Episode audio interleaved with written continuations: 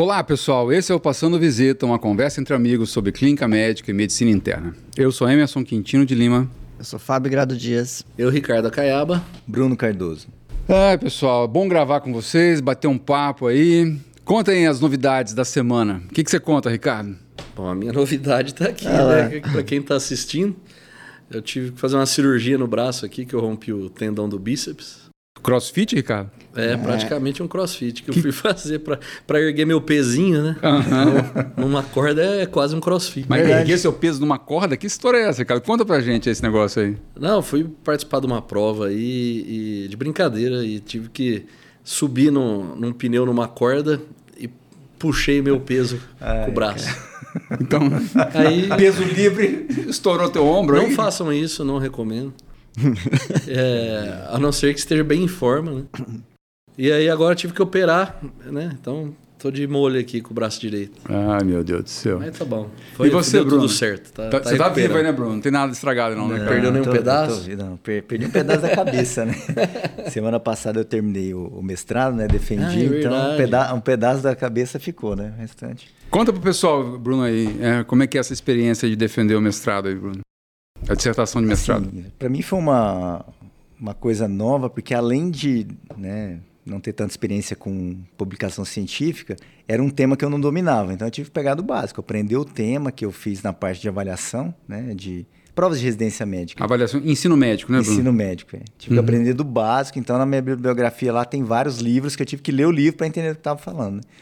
Mas acho que foi bastante legal assim os resultados e acho que é uma coisa que dá para a gente acrescentar. Acho que Logo, logo a gente vai ter coisas legais em relação à avaliação da residência. Ah, acho que é legal, porque é uma das áreas interessantes. Inclusive, aqui o nosso podcast tem a ver com isso, né, Bruno? Que é, que é, ensino médico, né? Então, você foi ver uma parte de ensino médico e avaliação de prova de residência.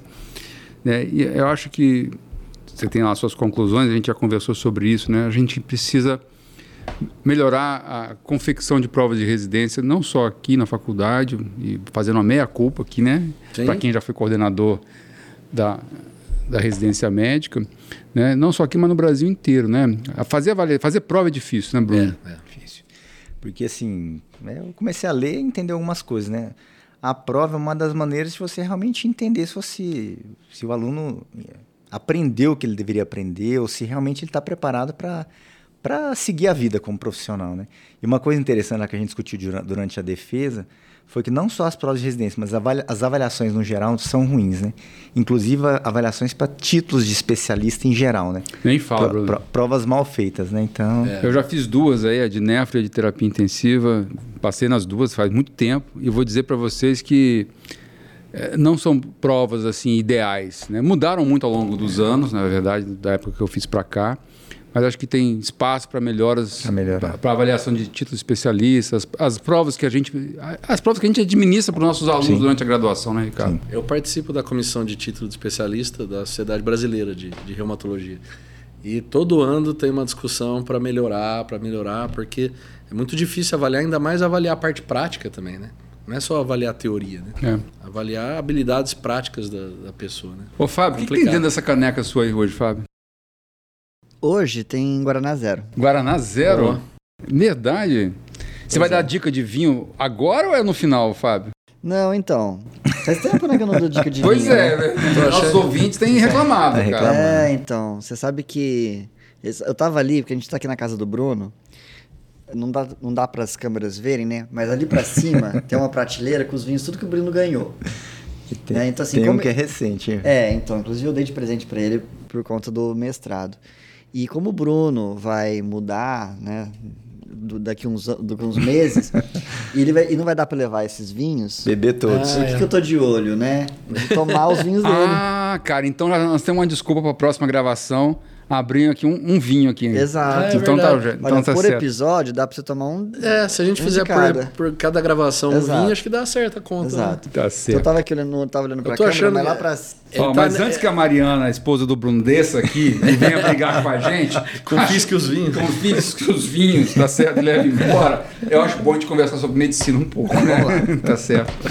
Ó, pessoal, hoje quebrar a rotina aqui, eu que vou ser o speaker aqui da vez, tá Isso certo? Aí. Então, uh, me chamaram para ver um caso residente me levou para ver um caso na interconsulta da nefrologia que eu acho que vale a pena compartilhar com vocês aqui, que é um caso bem curioso, né? um caso multidisciplinar, que envolve acho que todas as especialidades da, da clínica médica. Né? Então eu vou começar aqui contando para vocês e eu acho que vai ter participação de todo mundo aqui. Vamos lá. Era uma moça de 28 anos, natural e procedente de uma cidade aqui da nossa região, de São José do Rio Preto. E a queixa principal que ela deu entrada em outra instituição foi formigamento e fraqueza a um dia. Essa era a queixa principal, tá? Ah, mas ela tinha um relato de ter iniciado na manhã do dia que ela foi internada um quadro de parestesias e paresia em membro superior esquerdo que evoluiu para o braço contralateral, para o membro superior direito, e, de repente, uma paraparesia no intervalo aí de mais ou menos um dia. E isso aqui levou ela a procurar essa instituição onde ela foi internada. É difícil, né? Porque às vezes a gente não tem todas as informações, pessoal, mas o que a gente conseguiu de informação, né, que dá para compartilhar aqui, descrição, né, de encaminhamento, é que ela tinha um quadro de tetraparesia espástica, os reflexos tendinosos eram normais, e ela tinha um sinal de Babinski positivo à esquerda e não tinha ah, sintomas ou sinais de pares cranianos ou esfíncteres alterados, tá certo? O que a gente conseguiu de informação ela não tinha nenhuma comorbidade prévia, negava o uso de qualquer medicação ou alergia. E com essa história, ela deu entrada em outra instituição e posteriormente ela veio transferida para a gente. Tá certo?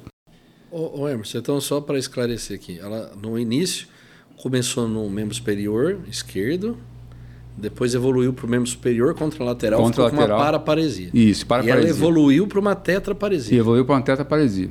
Tá certo? Então, um assim. quadro progressivo, um quadro rápido, progressivo, né? um mais ou menos. O que a gente conseguiu de informação, Ricardo, mais ou menos um dia.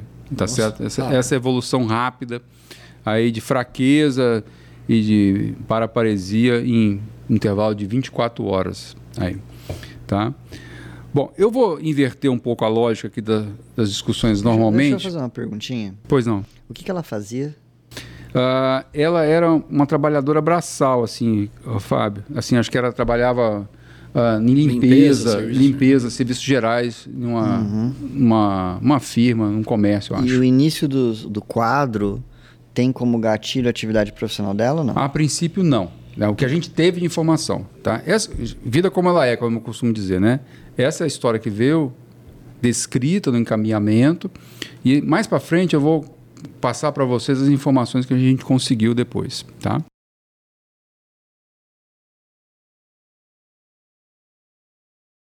Perfeito. E, e Emerson, é o primeiro episódio da vida ou isso já tinha acontecido anteriormente? Neste momento, oh, Bruno, a gente só tinha isso só tinha de informação.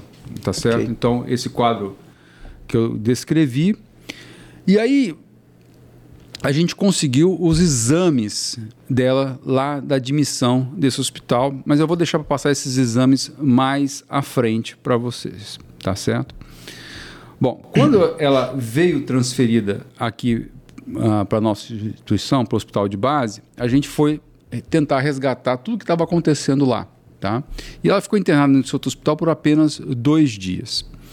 O que chamava atenção nos exames laboratoriais de lá, ela tinha um hemograma normal, 13,9 de hemoglobina, 8.300 leucócitos, uh, o diferencial normal, plaquetas 260 mil normais, Tá? Uh, uma creatinina de 1,3 para uma moça aí de 28 anos, um sódio de 145, um potássio de 2,2. Uhum. Tá? E um exame de urina com pH de 6,5, uma densidade de 1.005, uh, discreta leucocitura, 36 mil leucócitos, 8, 8 mil eritrócitos, que são normais, hemoglobina duas cruzes na ausência de, de hematura, né? E não tinha proteína nesse sedimento urinário, Tá? Então, reforçando, Interessante. né, os exames laboratoriais da admissão lá tinham uma creatinina de 1,3, um potássio de 2,2, hemograma normal e o sedimento urinário pH de 6,5, densidade de 1005, uma leucocitura discreta, não tinha hematúria, mas tinha hemoglobina duas cruzes no sedimento urinário. Lá nessa outra instituição, ela evolui com a piora clínica, rebaixamento do nível de consciência e ela acaba sendo entubada, Fábio. Nossa. Lá. É, Tá. aí complicou um pouco a história. Porque até esse, essa alteração de nível de consciência, eu estava aqui pensando, por que, que eu havia questionado sobre qual- se havia ti- tido um gatilho de esforço físico? Afinal, atividade diária dela é, tem uma demanda mu- muscular Física. grande. Porque existe aquele, aquela situação que é a paralisia periódica hipocalêmica Sim, forma familiar, que normalmente são doenças de canalículos de potássio, em que o paciente tem, normalmente pós-atividade física ou pós-ingesta abusiva de carboidrato, um cenário de hipocalemia abrupta, e o quadro clínico é tetaparesia espástica. Né? Então, Sim. assim, faz diagnóstico diferencial com a forma tireotóxica. né? A gente também tem a paralisia periódica hipocalêmica tireotóxica. É lembrar também que o hormônio tiroidiano promove maior cap- eh, captação celular de potássio. O... Eu estava outro dia, a gente eh, discutindo com, com os residentes sobre hipocalemia. É, eu não sei explicar nesse momento porque que a paciente rebaixou o nível de consciência. Mas eu acho que vale a pena a gente tentar o dado de exame laboratorial que a gente tem para começar o debate é um potássio indubitavelmente baixo. Certo? Então acho que eu vou te ajudar.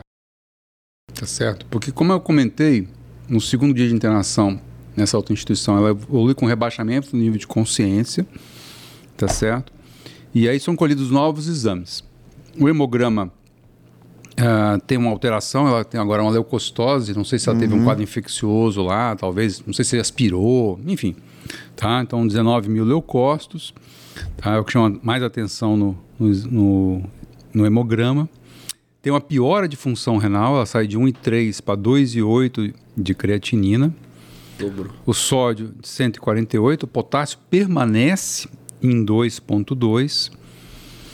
E tem uma gasometria, Fábio. Né? Provavelmente essa gasometria, eu não sei dizer se essa gasometria só- foi só- ar ambiente ou não. Só segura um pouquinho a gasometria, porque eu acho que eu estava tentando montar um fluxograma de investigação de hipocalemia. E a gente sabe que tem as perdas renais e, as- e os quadros extra-renais, né? Então, os extra-renais, tanto perda por tubo digestivo, É, diarreia. baixa ingesta é muito raro como um, é um fator isolado, certo? E tem os fatores de translocação, igual eu estava falando da paralisia periódica hipocalêmica, a tireotoxicose, em que o potássio vai do intravascular para o intracelular. Ô, Ricardo. Tô comendo aqui, pessoal. Andou engasgada. é a primeira vez que eu vejo um endócrino discutindo hipocalemia, Ricardo.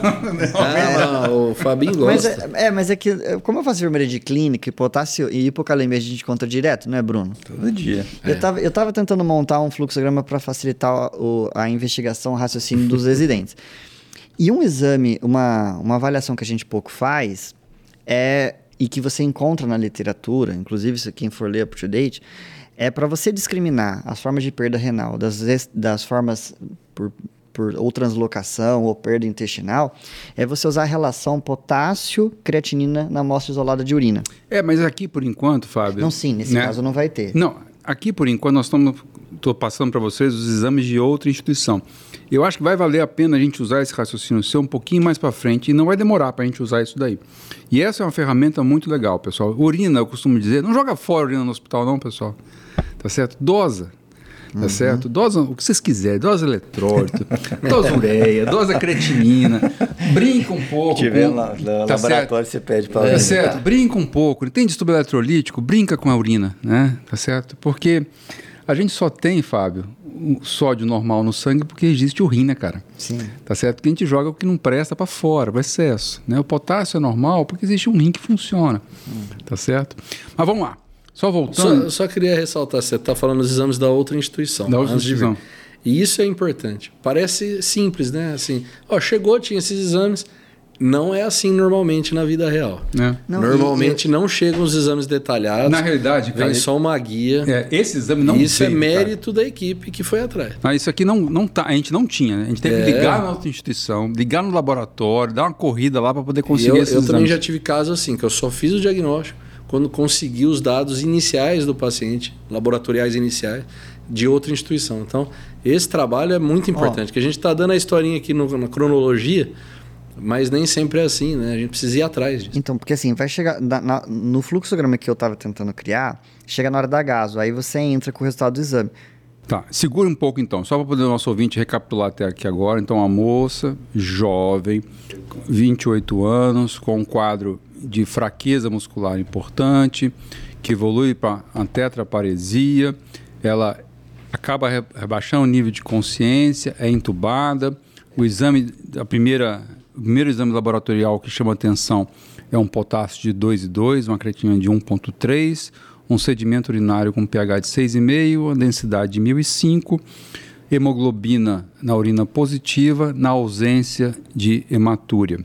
No segundo dia, ela evolui, é entubada, tá certo? O potássio continua em 2.2 e aí nós temos um agaso, tá? E aí eu não sei se essa gaso, que forma que foi colhida, né? Se era em ar ambiente, se era entubada. Antes do Trânsito falar gás, tem, tem coisas esquisitas nesse caso, estranhas. Duas coisas estranhas. Primeiro, é uma insuficiência renal com potássio muito baixo. Pois é. Segundo, é uma alteração da urina aqui que eu não vou falar agora, mas tá esquisito. Pois é, eu tô dando, jogando umas casquinhas de banana para vocês. eh, Ele ficarem- tá Ou insistindo é na urina. ou... É, Então, não. mas- Essa mas, ó, urina não quer tinha nada demais assim, Quer ver? Então, vamos lá. no Tem- primeiro tem- olhar. tem mas o alteração, Emerson já repetiu três vezes a Então, urina. é porque a urina que eu tô falando pra vocês. Já não joguem a fora, dica. não joguem fora a urina. Tô dando a dica já pro ouvinte. Ó, vem a gás. Ele quer falar gás, deixa ele falar falar gás. gás. Porque A gás, não, porque a gás ajudou mais pra frente, tá? É que depois E vai voltar pra vocês. trás. Deixa É? ele falar gás, vamos lá. PH. Eu vou, eu vou voltar. Fica sossegado, cara. Né? Hoje quem fala sou eu, não é você. PH 706, Opa. um PO2 de 108, um PCO2 de 34, um bicarbonato de 9,7, um base excess de menos 20, Fábio. Tá? Guarda isso, isso aí que eu vou dar para vocês mais ferramenta depois. Por conta desse rebaixamento do nível de consciência, né, ela foi vista no outro hospital pela equipe da neurologia, foi coletado um líquor, tá certo, que veio normal, sem grandes alterações, e foi solicitado uma ressonância nuclear magnética, tá certo, de crânio, de encéfalo. E aí, o laudo da ressonância, pessoal, é um negócio que ficou meio estranho, tá certo? Tinha uma. Pena que nós não temos nossa assessora para assuntos radiológicos aqui hoje, doutora Mariana Rodeiro, mas eu vou, eu vou como clínico aqui, dar o diagnóstico da impressão diagnóstica da ressonância. Uma hipótese diagnóstica, Bruno, de melinólise pontina, desmineralização. Tá ficando mais estranho ainda, porque Aí, aí, com ela- hipocalemia... Explica a clínica, É, a mas clínica a causa da A melinose causa. ficou estranha. Porque ah, t- acho que só a gente teve, tem um quadro neurológico, né, assim, periférico, em princípio, né, assim, sintomático, né, periférico, que depois evoluiu para um quadro de sistema nervoso central que teve alteração de nível de consciência. É, isso que estava estranho, assim, o que, que evoluía. E, não, e não, pelo menos não foi descrito aqui um padrão ascendente, né? Começou num membro só, depois foi para o outro. Né? Então, estava um quadro neurológico estranho, periférico, e agora com acometimento central, assim, pelo menos do, do nível de consciência. Né? Então, tá, tava meio estranho de juntar. Agora, com essa ressonância, a gente tem uma explicação pro sintoma, né? pro sinal. Mas não o que causou. Mas né? aí a gente ainda não tem a causa, né? E Para juntar e o, o- e- potássio É, com e o a quadro mielinose. periférico pode ser completamente justificável pela hipocalemia. Pela hipocalemia. Mas tem alguma coisa, Agora, é talvez é fazendo inter- as duas. É interessante, né? Porque assim, é, eu nunca vi isso. Mas a gente sabe, por exemplo, que pacientes que você vai corrigir o sódio É. e que tenham concomitantemente hipocalemia, você aumenta o risco de, de lesão osmótica. Certo? Então, assim, então, é, isso, aliás, chama isso bastante atenção. Então, quando vocês, quando no- os ouvintes forem repor sódio em um paciente que tenha também hipocalemia, tome um cuidado extra de ter uma variação menor, porque o risco é maior. Mas aqui não teve reposição de sódio. Não, e por sinal, né, quando ela chega na, na nossa instituição, Fábio, o, enfim, eu vou dar para vocês aqui e vou entrar nesse raciocínio que você fez, tá? Ela estava em ventilação entubada, em ventilação mecânica, não estava usando droga vasativa, o exame físico não tinha nada que chamasse muito atenção, tá certo? A pressão de 100 por 60, sem uso de droga vasoativa, o exame neurológico prejudicado porque ela estava sedada, tá certo? E aí, Fábio, nós temos os exames do, da entrada no hospital, no hospital de base. O hemograma, o mesmo padrão, 14 mil leucócitos, né? hemoglobina de, de 14, uh, plaquetas normais, uma ascensão da creatinina, uma piora de função renal, a creatina foi para 4,8, sódio 144. E aí, neste momento que, que o nefrologista foi chamado para poder fazer a avaliação da insuficiência renal, e foi aí que eu pedi os exames, tá certo? Uh, que não era aqui da nossa região. E aí nós vimos que tinha um sódio normal de lá. Uhum. Então, de, de posse dessa informação, de um sódio normal de outra instituição e um sódio normal na chegada aqui, essa hipótese que você falou de correção rápida do sódio para ser causa dessa doença desmineralizante, pelo menos eletrolítica uhum. clássico, não parecia ser. Né? E o potássio na chegada no nosso hospital, 1,6. Pior ainda, mais baixo ainda. Mais baixo tem, ainda. Tem magnésio? Tá certo. Magnésio de 3,3, Fábio. É, então magnésio, magnésio normal, é, na é chegada, magnésio. fósforo 4,2, um cálcio É total de 9,6 e a nossa gaso, Fábio. pH de 7,05, tá certo? PCO2 de 30, um bicarbonato de 8, um base excess de menos 22. Ó, agora eu vou concordar com o Fabinho, porque assim, acho que o caminho, diante de tantas coisas estranhas, para a gente começar a investigar esse caso, acho que tem que ser pelo potássio. A gente tem que puxar o potássio e depois o Fabinho vai, vai descrever uma- um raciocínio que eu acho bem bacana. É o caminho que eu acho que, que a gente tem que fazer, porque assim, tá muito desproporcional, piorando a função renal, o potássio dele caindo. Acho que tem Dela, dois, né? tem, uma- uma tem dois possíveis caminhos, porque tem dois, dois dados laboratoriais que são realmente inquestionáveis e que a doença que você vai colocar como hipótese tem que explicar. Primeiro, a hipocalemia e segundo, a acidose metabólica. Mas a acidose aí, Fabinho, eu acho que tem, é, tem muita coisa misturada. Tem. Eu acho que o potássio mas- mas é o potássio- melhor. Ó, vamos- o Bruno tá louco com a língua para falar. Não, tô não. Tá tô- certo, você também, o Ricardo, tá todo Não, mundo aqui envolvido, tem, tem muita coisa Eu legal. não tô louco pra falar, não. Não, assim, mas eu queria, eu, eu queria tô- ver até eu o, tô o que ele acha do, do, do caminho. Tem várias, várias formas de fazer o raciocínio clínico de um caso como esse. Você pode pegar por vários caminhos. O que eu utilizei no dia que eu fui ver esse doente foi foi pelo potássio. Por quê? Porque é a minha zona de conforto, tá certo? E pelo potássio, tá? Só para poder dar um, um, um negócio aqui que o Bruno falou, ah, insuficiência renal com potássio baixo, logo vem a cabeça de todo clínico, nefrologista, intensivista, que é leptospirose. Ou Tá uma certo. tubulopatia. É isso. Mas O leptospirose túbulo tá- é uma tá coisa ruim. que. É uma leptospirose é um negócio que. ah, potássio baixo com insuficiência renal, o nego pensa logo em leptospirose. E aqui não tinha nenhuma história, não né? tinha nada para poder pensar. Abrupto, né? Abrupto e tudo. Tá? Então, nós temos um caminho, Fábio, que é raciocinar pelo potássio. Aí. é- Vai em frente, Fábio. Como é que você faria o raciocínio? Então, assim, o primeiro exame, quando a gente não sabe a causa, é lógico que esse caminho você pode pular, eventualmente vai depender do contexto de história clínica. É você fazer uma relação potássio-creatinina urinária, certo? Então, se você tiver uma relação maior que 13 max por grama de creatinina, você tem uma perda renal. O segundo passo seria avaliar se o paciente tem hipertensão. Porque, e principalmente uma hipertensão correlata à hipocalemia. Porque se ele tiver hipertensão, você vai caminhar para as causas mineralocorticoides ou mineralo-like. Então, uma, uma síndrome de Liddle, um hiperpara primário, uma síndrome de Cush. Terceiro passo seria você avaliar a gaso. Só lembrando, Fábio, que se não tiver hipertensão arterial, pode pensar em Barter. É, mas, então, Gittelman, mas é- são os próximos passos. né? Então, assim, acho que vai Então assim, interessante. então, assim, então a gente já deixou de lado aqui né, as causas de que não são por perda renal, quando a relação da maior que 13. Depois da hipertensão, né? Tendo hipertensão correlata à hipocalemia, você vai para síndromes mineralo-like. certo? Então, Lido, é, o hiperpara primário, hiperpara não, hiperaldo primário e Cushing. Cushing. E aí, agaso. Se o paciente tiver alcalose metabólica, então você vai pensar no uso de diuréticos, no Barter e no Gitterman. Se o paciente tiver acidose, você vai pensar nas acidoses tubulares renais. Principalmente a tipo 1 e a tipo 2, porque a tipo 4 é hipercalêmica. E aí, para diferenciar as duas, você vai olhar o pH urinário.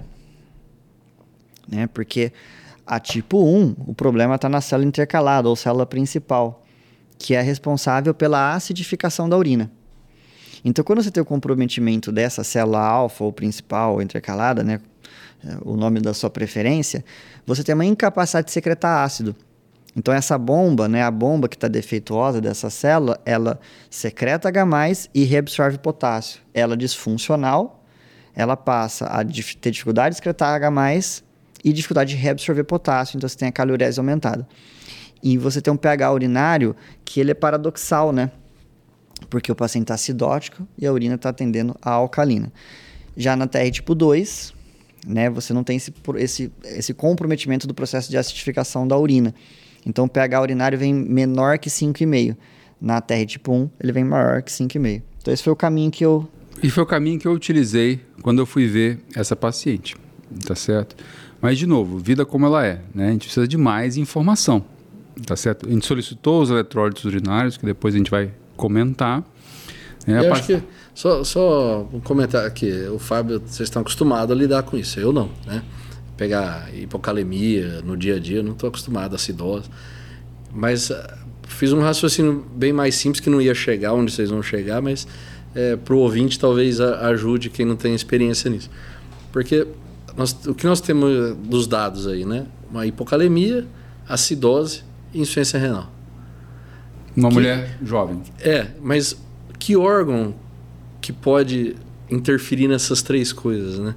Então, eu acho que aí, logo quando a gente estava comentando aqui, eu já estava esperando alguma coisa relacionada ao rim, né? E a túbulo, né? Então, porque a gente falando em acidose e, e- e potássio, geralmente a gente está envolvendo túbulo. Então, então não, não precisa de de saber tudo isso, entendeu? Mas dá, dá para o clínico juntar essas pistas e falar, não, eu, te- eu tenho que estudar isso para entender esse caso. Né? E aí ir atrás desse raciocínio. que Só Fábio lembrando falou. que essa paciente, né, tem esse raciocínio que o Fábio falou através do potássio, tá certo? E nós estamos lidando com um paciente que está em ventilação mecânica, rebaixamento nível de consciência e tem uma ressonância com doença desmineralizante na ponte, tá certo? Então, tá difícil de juntar É, ainda Tudo não, por ainda É, não porque explicou. a gente consegue, se a gente for progredir aqui o raciocínio, se a gente está entre uma. Então a gente tem um, uma hipocalemia com acidose metabólica, o componente seria uma acidose metabólica, só lembrando, hiperclorêmica. Certo? O que pode atrapalhar um pouco, se você fosse seguir o raciocínio via gaso, né? Então, se você pensasse, bom, vou investigar via gasometria, quando a gente não sabe o, o que o paciente tem e tem acidose metabólica, você calculou nenhum gap. Ah, É. Fábio, você quer calcular no gap? Vamos lá, vamos fazer, vamos fazer os dois caminhos. Então, calcula. Como é que é o a cálculo do anion gap, Fábio? Então é o sódio menos a soma do bicarbonato e cloro. Tá, você tem papel aí não, né? Vai de cabeça? pode ser, vamos tentar. Ah, calcula aqui. ó. Então tá bom, Bruno. O, Bruno, nosso. puxa calculadora. Esse é o nosso Kumon, man. Sódio menos cloro mais bicarbonato. Falar. Então, sódio. Ele tá usando o computador, né? Computador. Não, eu tô colando aqui porque eu. Cento e 144 o sódio de entrada. menos. Tá certo? Ah, cloro de 114, Uau. tá certo? E o bicarbonato de 8. Ó, deu um anion gap de 22. 22. 22. Beleza. Tá, como é que é o anion gap, Fábio, na acidose tubular renal? O onion gap é normal. E aqui nós temos um gap de Anion 22. aumentado, só que- Exclui? Não, porque o que acontece?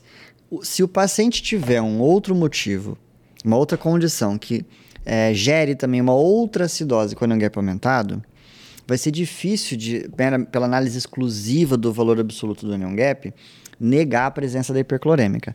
E no caso aqui, a paciente tem a injúria renal aguda. Tem insuficiência renal grave. Que, que é uma das causas, só para lembrar aqui para o ouvinte, né? As sete causas é, de insuficiência, de acidose metabólica quando o gap é aumentado. Então você tem as cetoacidoses, né, alcoólica e diabética, aqui é um item só. acidose lática, a injúria renal e quatro intoxicações. Né? Então, a etileno glicol, metanol, salicilato e oxalato. Certo? Se a gente for pensar que o anion gap uh, normal, então as acidoses hiperclorêmicas, a gente tem as tubulopatias, as três ATRs, e as enteropatias em que você tem perda de bicarbonato, né? principalmente o exemplo clássico é a diarreia, as fístulas. Mas assim, quando você suspeita que haja uma hiperclorêmica num ambiente que já tem anion gap aumentado, a gente tem que fazer um negócio que chama variação, fazer o, o, coeficiente né, da variação do anion gap pela variação do bicarbonato. E a tese é a seguinte, a cabinha, você que é o nosso não habitual. É, é, é, você é o estranho no ninho, como diria assim, né? Você não está habituado a, a, fazer esses cálculos.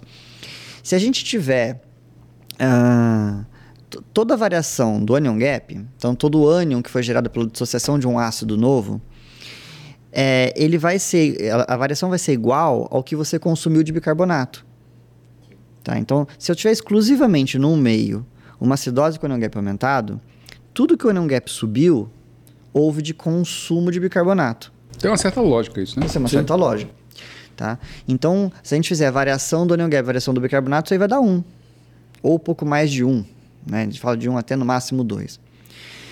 Se o, o denominador nessa conta é a variação do bicarbonato. Então, se eu tenho, num meio, um consumo de bicarbonato maior do que foi aumentado o anion gap, é porque existe naquele meio um outro distúrbio que consome bicarbonato, além da acidose com NH aumentado. Tá? Então, assim, é duro às vezes para explicar para o ouvinte que não está vendo, não tem um slide aqui ou uma lousa para facilitar. Desenhar. Mas então, nesse caso em particular, se a gente fosse fazer esse exercício, a variação do onion gap, a gente vai pegar então o valor que encontrou, qual que é, Bruno? 22? 22. 22 menos o onion gap normal, né, a gente fala que é de 8 a 12. Então a gente pega o valor médio de 10. Pega 10. Então aqui a, a variação foi de 12.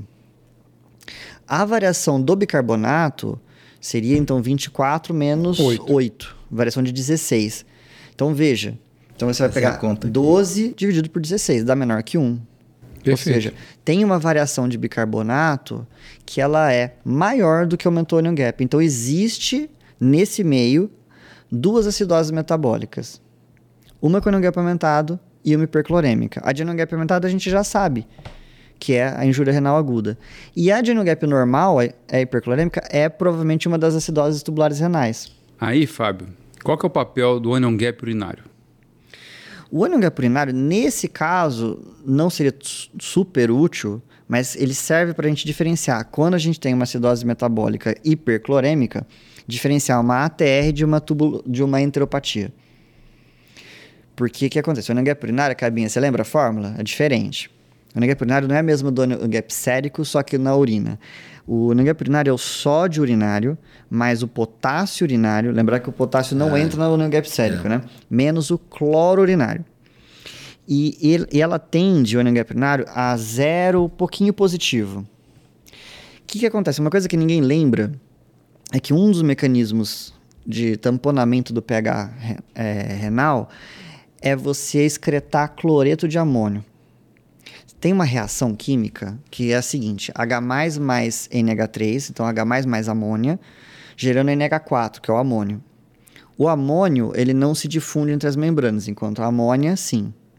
Então, uma forma de você jogar H para fora quando você tem acidose é você juntar com a amônia, formando amônio, Aí você tem um cátion. E esse cátion vai se ligar com o cloro e você vai excretar. Então você está jogando fora H via cloreto de amônio. Só que quanto mais você excretar cloreto de amônio, você vai tender a ter um anion gap urinário que negativo. Porque a fórmula não é sódio urinário mais potássio urinário menos cloro urinário. Se eu tiver um cloro urinário aumentado, eu vou ter um anion gap negativo. Então, quando o problema é uma enteropatia, então, por exemplo, o paciente tá tendo uma, tem uma fístula que, tá, que não está clinicamente perceptível, você não, tá, não tem quadro clínico que o faça desconfiar. Então, ele está perdendo bicarbonato pela, pela, pelas fezes. Os rins, em sua condição normal, trabalharão para o tamponamento do pH. E eles aumentarão a excreção de cloreto de amônio. Portanto, o anion gap urinário ficará negativo. Já quando, quando o túbulo está comprometido, certo? Ele, te, ele será incapaz de excretar cloreto de amônio. E o pH urinário tenderá a ficar positivo. O anion gap urinário ficará positivo. O que, que eu falei? Você falou pH. pH ah, pH, então, desculpa. O anion gap, gap urinário fica Pensei positivo. uma coisa e falei outra. Beleza. Aí quando me chamaram, Fábio, eu fiz não brilhantemente esse raciocínio, Bruno, né? tá certo? Não tão tá, didático. Não tão didático quanto o Fábio. Eu falei pro residente, meu, não joga urina fora.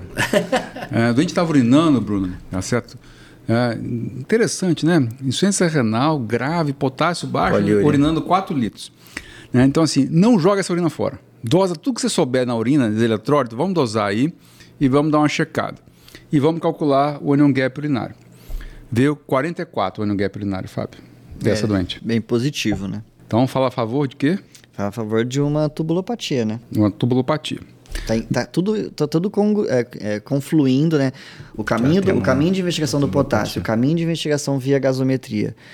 E essa informação tá tudo. É como se você tivesse um alvo, né? Mas a gente, não, renal. mas a gente não tinha ainda o, o potássio urinário, né? Não, eu não falei para vocês o potássio não. A gente calculou e deu positivo. Deu positivo, Aí, tá. tá certo? Quando na urina de 24 horas, Fábio, deu 140 mecs de potássio na urina. Então ela estava perdendo potássio na urina pra caramba. Tá certo? Muito potássio na urina. Bom, pessoal, só para resumir, para a gente poder prosseguir. Então, uma mulher jovem, sem comorbidades, um quadro de fraqueza muscular, tá certo? Esse quadro neurológico de uma mielinólise pontina e uma provável acidose tubular renal. E pelo que nós estamos conversando aqui, parece muito tipo 1, né, Fábio? Tá certo? É, a gente pode partir para as hipóteses tipo 1? Então, aí, Fábio, antes de partir, você quer partir para as hipóteses? Ou quer mais eh, história? Não, eu acho que aqui é porque assim, a paciente chegou entubada, né? Então Chegou a anamnese fica comprometida. Não, mas a gente chama família, né, Fábio? Sim. É porque assim, pelo, pelo, o pH urinário dela deu quanto mesmo? No pH deu 6,5. Então, ela tem uma acidose metabólica com um pH urinário que não é baixo. Ele é maior que 5,5. Então, fala a favor da TR tipo 1, que é o que o Emerson estava comentando. A principal causa de ATR tipo 1 é síndrome de Jogren. mulher, jovem, tá certo? Uma hipocalemia grave, uma acidose tubular renal provavelmente tipo 1, tá certo? E aí pode ser Jogren, Fábio, você acha? É, falta síndrome seca, né? Síndrome seca. Tá. Aí é, É, a caiaba. gente- Aí, Ricardo, o que, que você acha? O que, que é síndrome seca? O que você acha que síndrome seca é essa, Ricardo? É, a síndrome de Jogren, então, ge- geralmente ela se caracteriza pelo comprometimento glandular. Né? E, e aí é o sintoma mais comum é olho seco e boca seca. Mas tem secura vaginal, secura da pele, intestinal. Então, uma secura generalizada, né? Desculpa. Então, a gente chama de síndrome seca. Esse é um quadro prevalente no Jogren, né? Assim, então, geralmente, 90% dos casos assim tem pelo menos uma queixa assim, de síndrome seca, né? É muito frequente.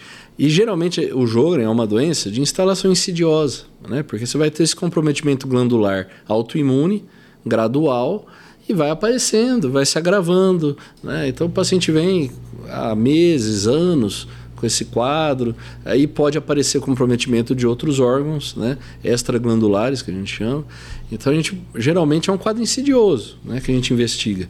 Não é comum a gente pegar um paciente que há um dia teve esse quadro neurológico assim e pensar em, em Jogren, né? Mas a gente já comentou num outro episódio aqui sobre acidose tubular e Jogren, né? É, é uma hipótese, assim. Aí, Bruno. Que Assim, aí, depois a eu gente quero que, o Emerson explique, porque tem- assim, tem uma coisa que não tá casando com tudo. Eu acho que ele deve ter explicação depois. que é o quê, Fábio? Que é o quadro central. Que é o quadro Isso, central. a mielinose. né? Tá? Bom, aí, Bruno, aquele negócio, né? Isso aqui é uma sexta-feira, viu, pessoal? Né? Esse, esses casos enrolados aparecem sempre assim no. Sexta no final da tarde. Sexta no final da tarde, mas foi a verdade, viu? Eu fui ver sexta-feira junto com o residente, esse paciente. Aí eu falei pro residente, chama a família e conversa. Porque a hipótese aqui pode ser Jogren, tá certo? E nós não temos nada aqui, só não estou É, isso é conseguindo entender. importante. Só não estou conseguindo entender aqui esse quadro central por enquanto, não estou conseguindo entender. Tá certo? E aí a residente chama a família, tá certo? Conversa, Bruno. E tinha uma história de olho seco e boca seca há três meses. Importantíssimo. Tá certo? Tá vendo? E aí, Tá vamos lá, a anamnese. vida como ela é. Eu gosto de contar os casos sem, sem mascarar as coisas aqui, né? Faz ele Pe- pedir, pensamos faz em Jogren. os exames. É, pensamos em Jogren, tá certo? Ricardo, quais são para fazer diagnóstico laboratorial? Tem história. Isso. Tá, nós temos história agora. Nós temos algumas coisas da, dessa paciente que vão para acidose tubular renal tipo 1, que o, o, o Fábio já comentou que é prevalente no Jogren. Pedir os autoanticorpos, quais seriam? É, para então, fazer diagnóstico. É importante para o diagnóstico caracterizar o quadro clínico aí que vocês já comentaram e se tem uma alteração laboratorial autoimune compatível com o Jogren, né? Então, geralmente a gente pede o FAN, que o FAN está presente em uns 70% dos casos, mas não é obrigado a ter, mas é a grande maioria. Pode ter e, fator e qual, reumatoide. Qual é o padrão, Cabinho? O mais comum é nuclear pontilhado fino. Nuclear pontilhado fino. Mas isso é importante, que isso é um, o padrão de qualquer fã que você pedir em qualquer lugar. É por imunofluorescência, né? Então o padrão quem dá é o técnico. Então a gente tem que entender que é uma interpretação de uma pessoa aquele padrão. Então não pode sair jogando fora a hipótese por causa do padrão do fã. Mas o que a gente espera é um nuclear pontilhado fino. Por quê? Porque é o que tem relação com anti-RO e anti-LA. Né? O anti-RO e o anti-LA são os dois autoanticorpos mais comuns no jogo. Né? Tanto que eles são chamados de é, anti-SSA e anti-SSB. SSA é o RO, que é de síndrome de Jogren. A e o síndrome de Jogren B, uhum. né? porque é dessa prevalência. Né? Então, às vezes vocês podem ver no livro, assim, em vez de anti-RO, anti-SSA. Né? Então, por causa dessa, dessa importância dele na síndrome de Jogren. Mas lembrando, ele pode aparecer no lúpus, é comum no lúpus cutâneo, por exemplo, pode aparecer em outras doenças, é, miopatias inflamatórias. Então, o anti-RO não é exclusivo. Existem mais de um tipo também, a gente sabe hoje de anti-RO, né, que dá para subdividir. Então é complexo isso, né? Mas o que a gente espera, que a gente pesquisa aí para pedir, né? Então o fã, antes de entrar, né, nesses que às vezes não é todo lugar que faz, um anti-ronte lá, né? Geralmente vai para fora, tal. O que dá para fazer mais rápido também é fator reumatoide, também uns 70%. O, o, o fã, é, eu falei 70%, mas acho que é uns 90%. O fator reumatoide que é 70%. É mais prevalente o fator reumatoide em Jogren que em artrite reumatoide. Né? É interessante.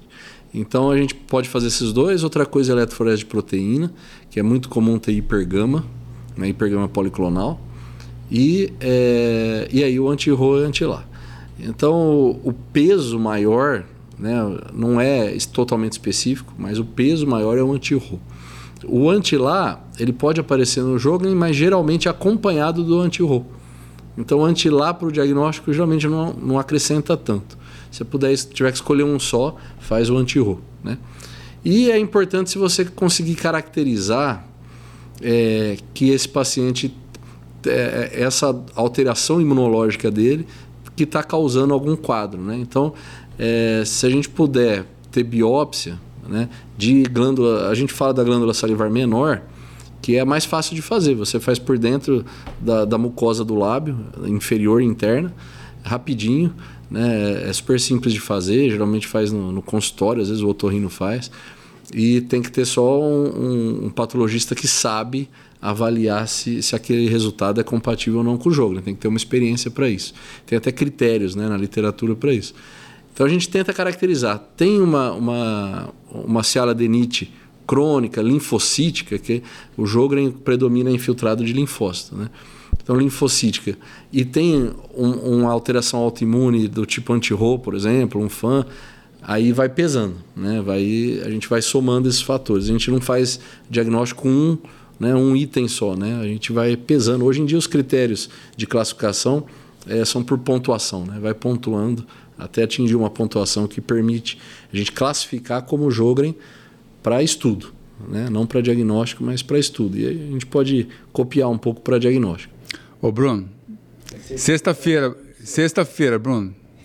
Não, vou contar assim, a verdade, que sem esconder nada. Eu estava de plantão, tá certo? Na diálise, tá certo? E aí comecei a estudar esse caso igual um louco, tá certo? Fiquei, sabe aqueles casos que motivam você a, estudar, a correr atrás, desafio, caso né? desafio, tá certo? Então, estava tocando diálise e, e estudando, tentando achar as coisas, não conseguia juntar tudo.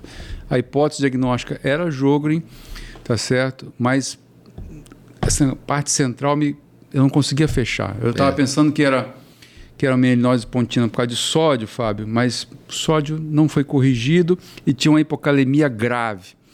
Tá certo? Pensei em jogo. Sabe o que eu fiz, Bruno? Né, na real, peguei, Biopsiou. não, peguei no telefone, liguei pro Ricardo Acaiaba. Sexta-feira à noite. Esse, esse Ricardo aqui, Esse ó. Ricardo Acaiaba. Eu falei, Ricardo, você acha que esse caso aqui tem, pode ser Jogren, tá certo? Com mielinólise pontina e Já tal. tinha Falei, saído os anticorpos ainda? não, Não tinha eu falei, saído. Não, não, quando ele viu, Quando eu vi viu. o caso, eu liguei pro Ricardo. Você já viu o Jogren com pontina? Falei, falei, falei, ele falou que não, É. tá certo? Mas, Ricardo, eu vou pedir os autoanticorpos. Aí eu sei quais são e tal. Aí ele pedi, sugeriu que eu colhesse um fã, que eu não ia colher, para falar a verdade. Tá certo? Eu ia pedir um anti-roll, um anti-lá. Eu estava pensando na possibilidade de uma vasculite também associada. É isso que eu. Tá?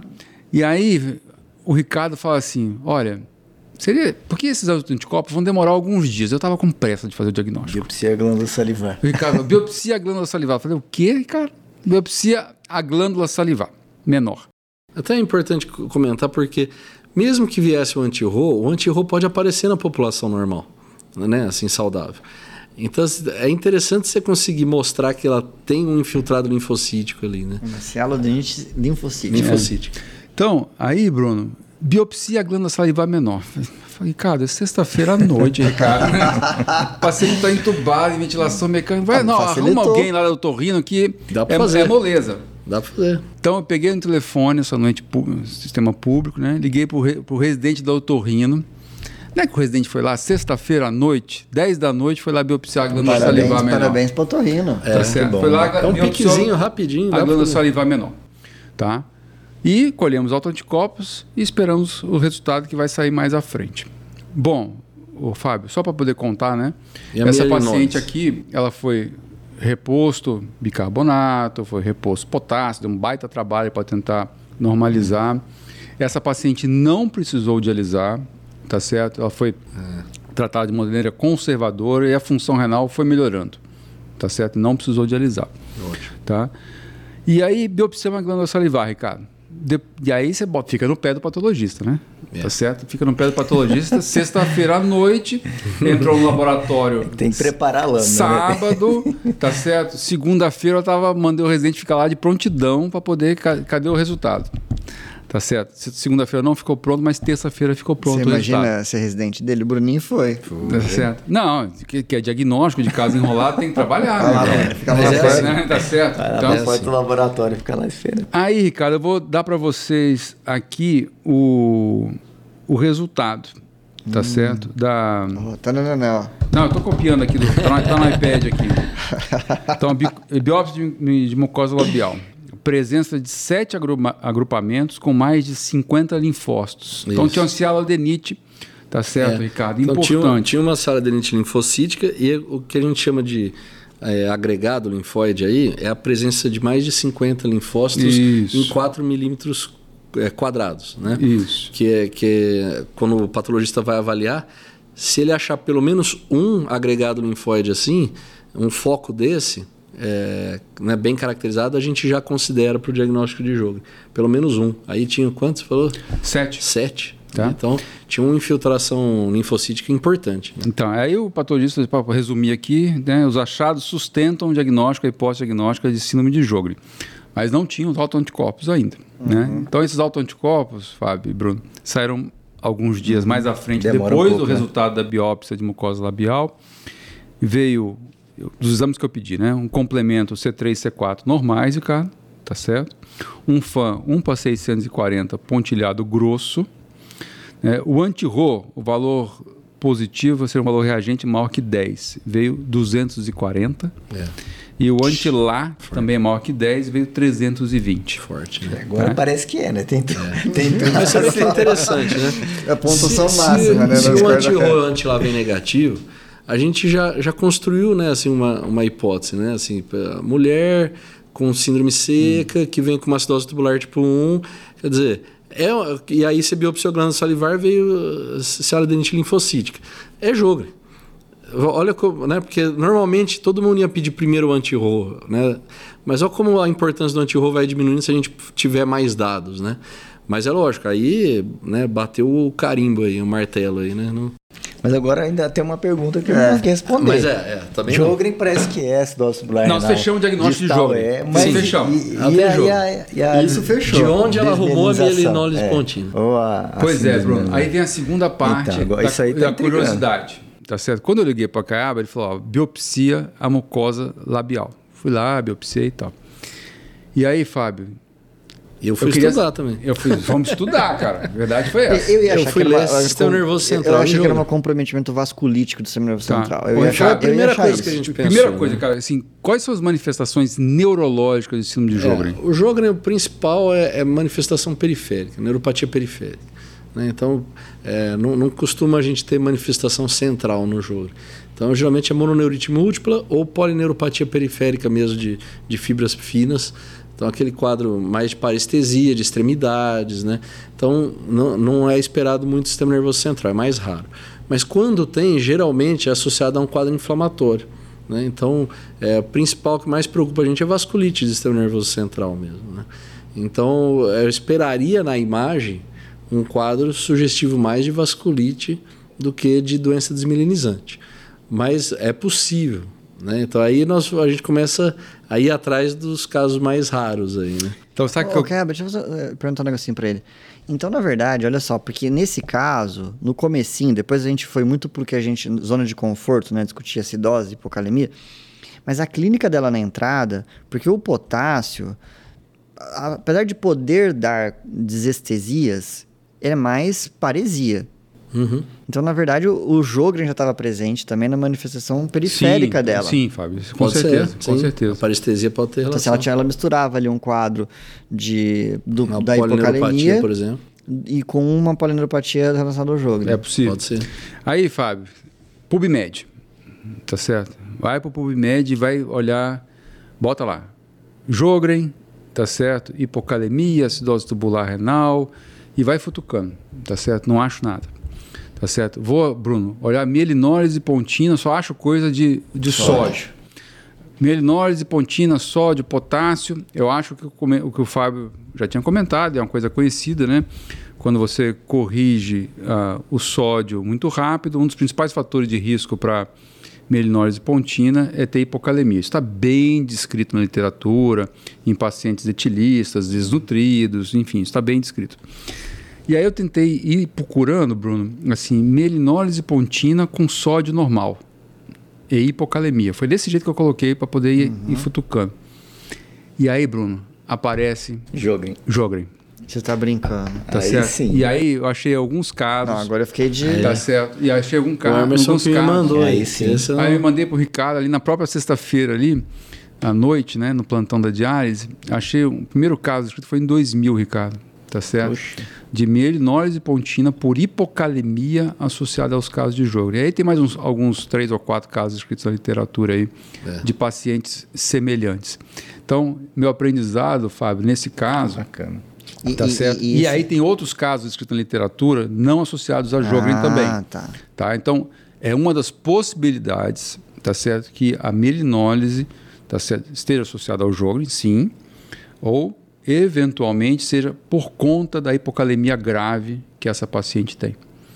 Tá certo? Então, é um, uma das coisas que a gente não conseguiu responder totalmente com certeza, se é do Jogren nesse caso, ou se é da hipocalemia. Fato é que tem casos escritos na literatura de mielinólise pontina associada à hipocalemia com Jogren, tá certo? Que é o que é o do ponto de vista de desafio diagnóstico nesse caso foi desse. Fábio. Curiosidade também, a gente passou, foi pro fim, me veio uma coisa aqui do começo. Vocês tiveram a curiosidade, até porque é difícil a gente achar para mostrar para aluno, rodar, co- como o potássio aqui chegou super baixo, rodar um eletro? Não tinha onda U, Fábio. É, não tinha. Não tinha onda U. Tá certo? Então, é uma, curi- uma alteração eletrocardiográfica clássica né, do, da, da hipocalemia grave. Então, esse foi o, o desafio diagnóstico. Caramba, hein? Tá certo? Esse eu aprendi com o Emerson dessa de jogo, paciente, Tá certo? E eu aprendi com o. Ricardo, da mucosa labial, da biópsia de mucosa labial. E aí, quando o patologista bateu o olho, cara, ixi, não teve dúvida nenhuma É que era. glândula salivar menor. Grande que salivar era. menor. Quando "Bateu vai fazer a jogo." biópsia, dá para perceber um- um- uns- um- umas bolinhas assim na- por dentro da mucosa pro, pro, pro otorrino geralmente, né, pegar, né, que ele tem que tomar o cuidado de pegar a glândula. Senão vem só a mucosa sem glândula, não dá para fazer o diagnóstico. Isso aí, pessoal. Eu, eu aprendi muito bastante nesse caso. Esse caso tá é certo? É um caso- paciente. Ah, paciente um- teve uma evolução ruim, infelizmente. Difícil, né? Está sendo um caso, um é caso difícil. difícil. Ô, Bruno, tá um gelo aqui na sua casa. Tá, eu tô, reclamando, tô reclamando do ar-condicionado aqui, tá na minha, na minha careca. Sabe aqui, sabe é desde que a o- gente tá- faz? Que a gente liga o ar, né? Pô, Tá quando certo. o doutor Anderson chegar, ele vai pedir pra desligar, porque Tá, ele é, tá um ele é gelo, friorento. tá um gelo aqui, eu sou meio friorentão, tá certo? E a gente precisa fechar esse episódio, Bruno, que eu vou jantar com o pessoal lá em casa, cara. Então, como é que você gostaria de fechar esse episódio? Acho que vou deixar o Fabinho falar do vinho. Ele me deu um, um vinho aí, faz tempo que ele não fala de vinho. Nós tomamos um vinho tão bom essa semana, É, semana mas- passada, né? É, mas esse vinho não dá pra falar, porque Não, de outro que é, você quiser. esse daqui ele vai reclamar da faixa de custo, né? Não, de outro que você É, achar. mas, por exemplo, eu fui com o Bruninho pra. A gente tinha programado a viagem pra assistir o show do Coldplay. Que foi adiado, foi, foi pra março. Só que já tava tudo pago. A gente resolveu ir pra São Paulo. É, Eu, a minha esposa, o Bruno e a Mari. E a gente tomou um vinho que eu não conhecia. E que. Vinho é, chapinha, pessoal. não, vinho bom. A caiaba. Ele não conhece esse vinho. Sangue de Vinho boa. bom. Não, vinho É, bom. vinho bom, e ele, ele tá numa faixa de preço próximo aos 100 reais. Que no restaurante a gente pagou 120, né? Então você consegue comprar por menos. Ah, sim. Ele chama Romolo. Chama certo? Rômulo? Rómulo. Tudo com O. Rômulo. Rómulo. É um vinho italiano. Ele é varietal, não é um blend, né? Então, é, blend mistura. é a mistura né, de uvas. Né? E os vinhos europeus, os, os vinhos do Velho Mundo, normalmente são um blend. O, esse Rómulo é uma varietal. Ele é, uma, é só Sangiovese. Que é a mesma uva que você tem nos Brunelos, por exemplo, nos Rossos de Monte Altino. Então, assim, que é uma uva, de, assim, pra comer ele é ruim, mas pra vinho ela é fantástica. E foi um vinho, né, Bruninho? Surpreendeu, hein? Que surpreendeu. Rômulo. Chama Rômulo. Aí, Só que eu já procurei aqui em Rio Preto e não achei. Não, tô pegando aqui no celular. Não no- E aí, ó, pô, comida boa, companhia boa, aí, cara, e aí fica. Aí a festa fica, Então- feita, né? Exatamente. Bom demais. Então fica aí. Fazia tempo que eu não indicava vinho. É, isso aí. Excelente. Ricardo, tem um comentário final, um- uma dedicatória aí, cara? Não, esse- esse caso aí, eu queria só ressaltar a dedicação que você teve, Emerson, porque pra, se não fosse atrás, se não fosse pesquisar, não ia ia estar até hoje pensando o que aconteceu aí. E quem foi o residente que ficou lá na porta do Ah, patologista? tem a, é, foi a Fernanda, residente da NEF lá, que eu parabéns botei, a Fernanda, parabéns botei a ela lá grudada pra ver se saía esse resultado É isso lá. aí. É isso aí, pessoal. Esse foi o Passando Visita, uma conversa entre amigos sobre clínica médica e medicina interna. Um abraço e até o próximo episódio.